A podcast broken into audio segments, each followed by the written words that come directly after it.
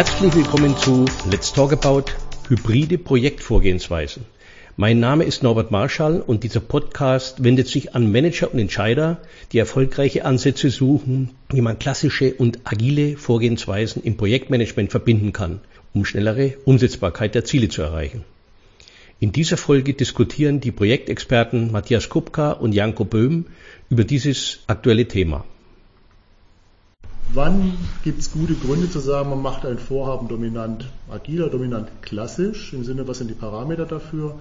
Und klassische Rechen, die klassische Rechenzentrumsverlagerung ohne Architekturanpassung, zum Beispiel Lift und Shift, sehe ich einmal primär den klassischen Wasserfall, sehr deterministisch, ich weiß wie viel Stück, ich von wo nachher umziehen muss, die Anzahl der Anpassungen ist sehr übersichtlich und deswegen hm, denke ich mal, das kann man sehr gut deterministisch aufsetzen. Ich sehe da wenig agiles Potenzial und mögliche Risiken werden meistens dadurch abgefangen, dass ich sage, ich mache eine Pilotmigration, ich mache erstmal einen Durchlauf am Papier, ich mache einen Durchlauf am echten Wochenende und ich mache das dann tatsächlich, weil der Durchlauf am Papier zeigt mir erstmal, habe ich logische Konflikte, ich tue es aber noch nicht. Also ich sage zum Beispiel, Daten müssen 1 nach 2 Datenbanken importiert werden oder exportiert werden, der logische Ablauf.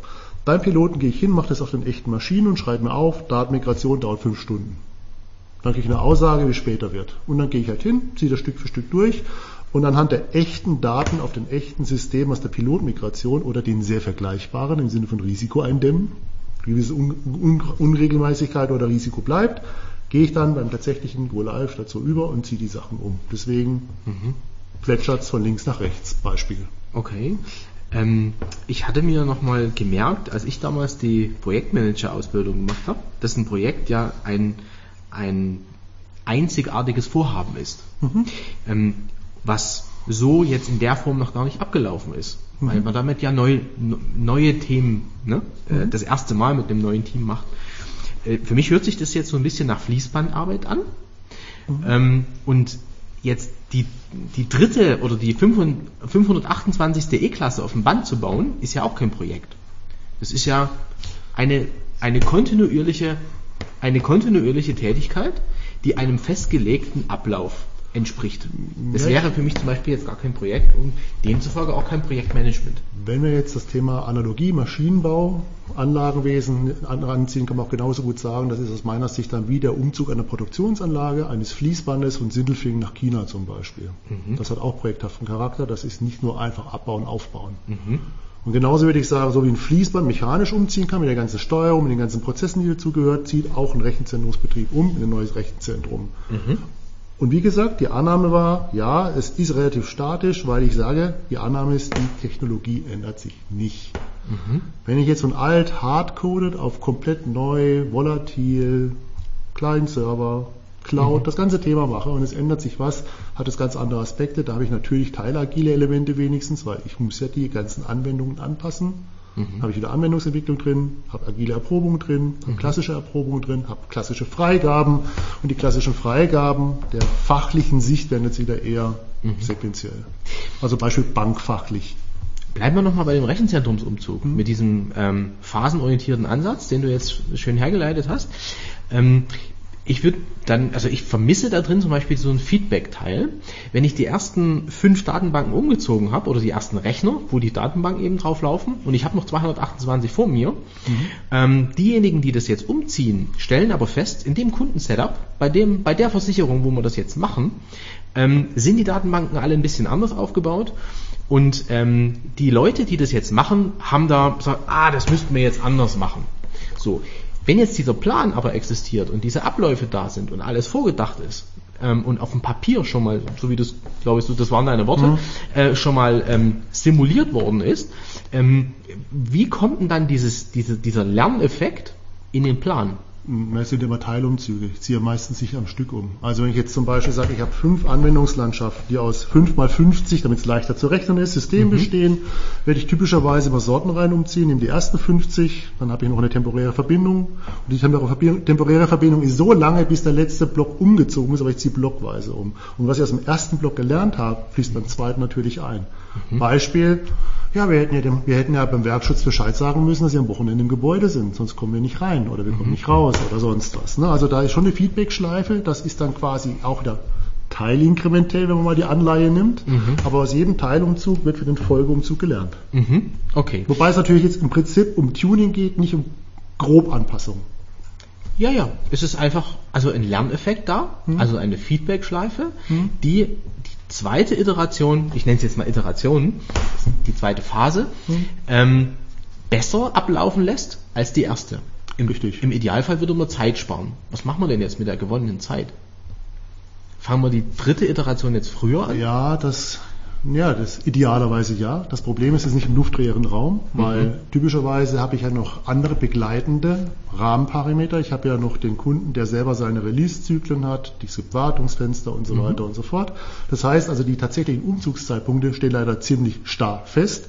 Also gewonnene Zeit manifestiert sich eher in Gleitzeitabbau Okay. oder mehr Vorbereitungszeit.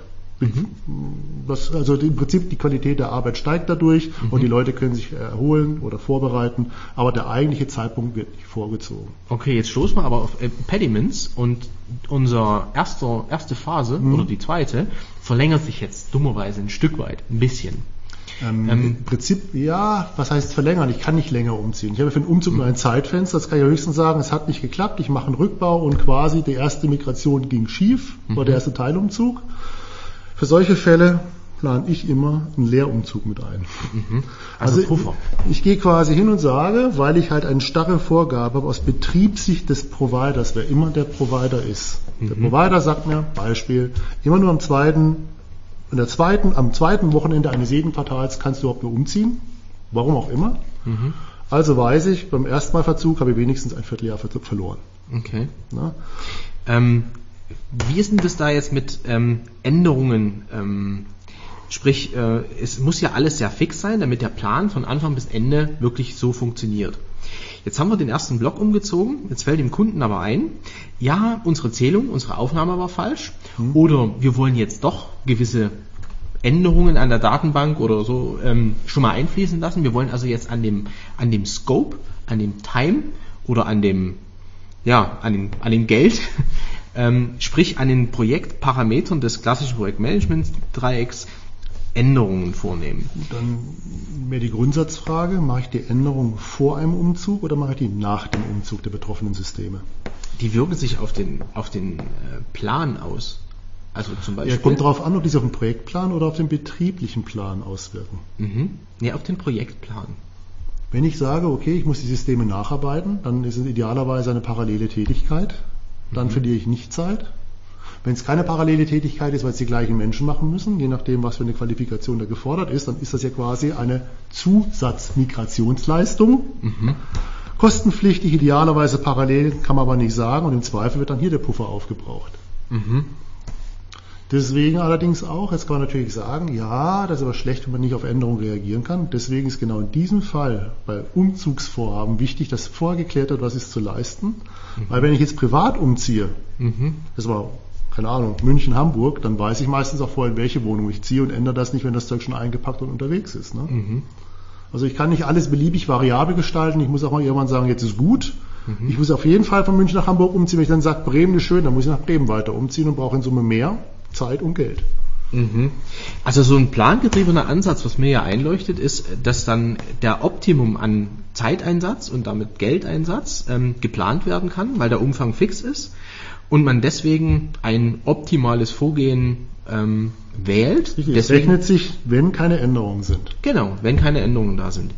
Ähm, wenn ich jetzt das Optimum verlassen muss, weil eben zeitliche Änderungen, Umfangsänderungen ähm, oder Änderungen im Ablauf oder besondere Störfälle oder sowas ähm, äh, auftreten, dann ähm, könnte es ja sein, dass ich den Plan nicht zu Ende führen kann, dass ich ihn vielleicht neu überdenken muss und dass ich an der Stelle den, die bisher geleisteten Arbeiten als Waste, als ähm, also die keine Wertschöpfung produziert haben, ähm, vielleicht nochmal machen muss. Hm, Ist relativ. Wenn ich jetzt den Plan anders schneiden würde, wertschöpf wertschöpfungsorientiert, dann würde ich vielleicht erst die Teile umziehen, ähm, so dass es bei einer Planänderung, dass ich die Teile weiterhin benutzen kann, dass die Wertschöpfung im Vordergrund steht und nicht die, der optimale Ressourceneinsatz.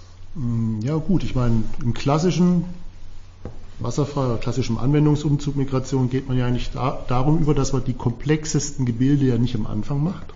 Mhm. Da ist der Ansatz ja aus Risikooptimierungssicht eigentlich ein anderer. Ich ziehe erstmal die einfachen Anwendungen um, um möglichst wenig technologische Probleme zu haben, um allein das Prozessorale erstmal abzufangen.